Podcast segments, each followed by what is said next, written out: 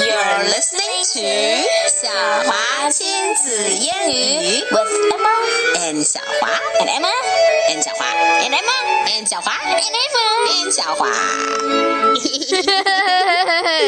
OK，自己添加一个 laughter at the end。我们今天来读牛津树的第五节，All right，我们一会儿读第二节，一会儿读第五节。But today it's time for a story about seasick。what does seasick mean? Why would people get seasick? 对了，so seasick does not mean that you're swimming and you feel sick. It usually means oh, it usually means that uh you you feel sick because the sea is too that too wavy or right. you know right. But what I wanted to say was that seasickness usually happens when we're on a boat or right. a ship right not actually when Or we're when we're swimming. riding on on a giant seagull. yeah well that's called seagull sickness Right.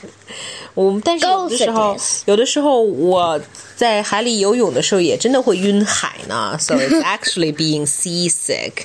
好吧。 Anyway，这是一个 phonic story，所以我们可以先看一下有什么 phonic sounds that we need to learn。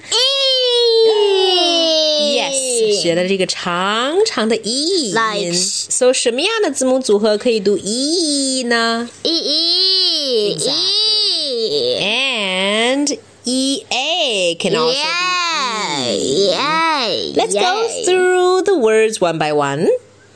Sea cheese feet filled with Wait. E. Let me make a sentence with it. I see some cheese on Emma's feet, and fe- and I feel it's disgusting. All right, 你要用下面的来造句来。E A. First, let's read them. Sea, beat, seat, cream. At the sea, there's a beach, and I got a seat looking at ice cream. All right.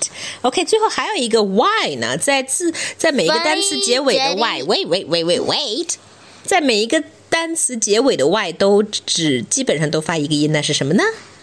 E 短短的 funny, jetty, jolly, sandy，我已经对想好了。 jetty，你知道是什么意思吗？我还要解释一下呢。 Jetty 就是 jetty 是等一下，哎，Do you really know it? Nope. No，我以为你要解释。A jetty is sort of a a man-made structure, an artificial structure by the beach. It's used to prevent big waves from washing away the beach. 就是防波堤啦。It's usually made of concrete. Okay. 在海岸边上都可以见到那种一个一个的。呃呃，水泥的石柱子，那就是防波堤 jetty. All right. Okay. Now it's time for you to make up a sentence. There's a very funny looking jetty, and At the beach at the beach, we sang a jolly song. and The beach is very sandy. all right. Very good, Emma. Right now, let us begin. 别忘了还要把译音给加重。对，我们决定把每一个译音都加重，所以这个故事可能听上去非常的奇怪。Should be a very strange story. Seasick. Gran had a hut by the sea. Mm-hmm. It's my beach hut, said Gran.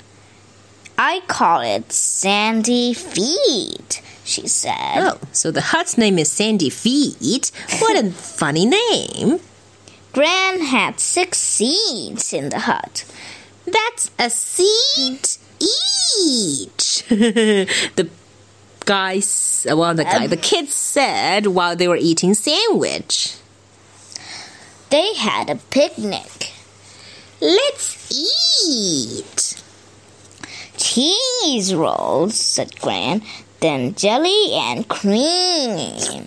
Actually, it should be cheese sandwich. I don't know why. See, because cheese in the picture, hamburgers. there's some yeah cheeseburgers instead of cheese rolls. Maybe they can also be called cheese rolls. What a picnic, said Biff. It's a feast. Heaps to eat. What does heaps to eat 值 mean? 得 Not really.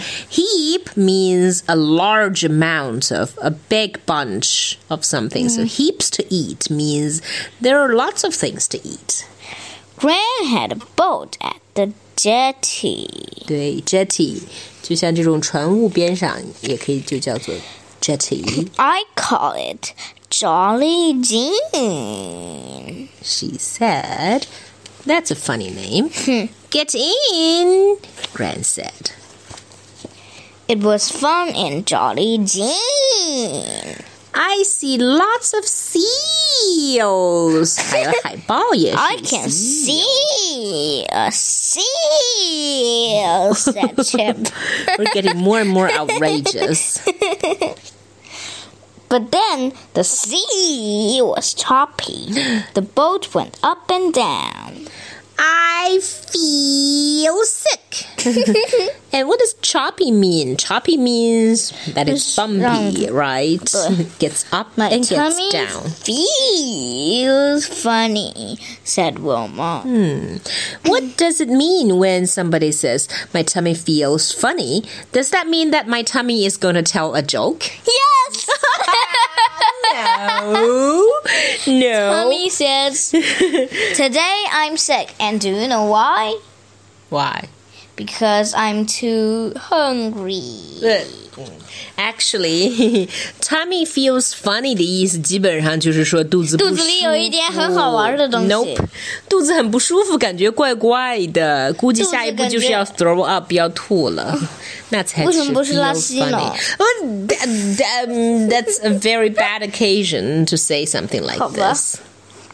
Sorry, said Gran. We had too much jelly and cream. Yeah, okay. And everyone's face turned green already. That's another E. They went back to the beach hut. Uh, 好吧。所以他们只能返航了，because everyone is feeling sick. Beans on toast, said Gran. No, no, Gran. 吃太多了。Oh my god！我相信很多小朋友肯定根本没明白这个故事在讲什么，因为尽在听我跟 Emma 脱腔脱调的说。咦 still, let's talk about the story. 如果没有听明白的小朋友，可以去听短版的，对不对？Let's talk about it. What was Gran's hut called? Gran's hut was called something feet. Sandy feet. Sandy feet great. What was Gran's boat called? Jolly Jean. Jean. Okay. Third question. Why were the children seasick? Because the sea was too Choppy. choppy. And also because they had too much jelly and cream. Why didn't the children want beans on toast? because they already ate too much And they were seasick. seasick. All right. What part of the day do you think the children enjoyed the most? Why?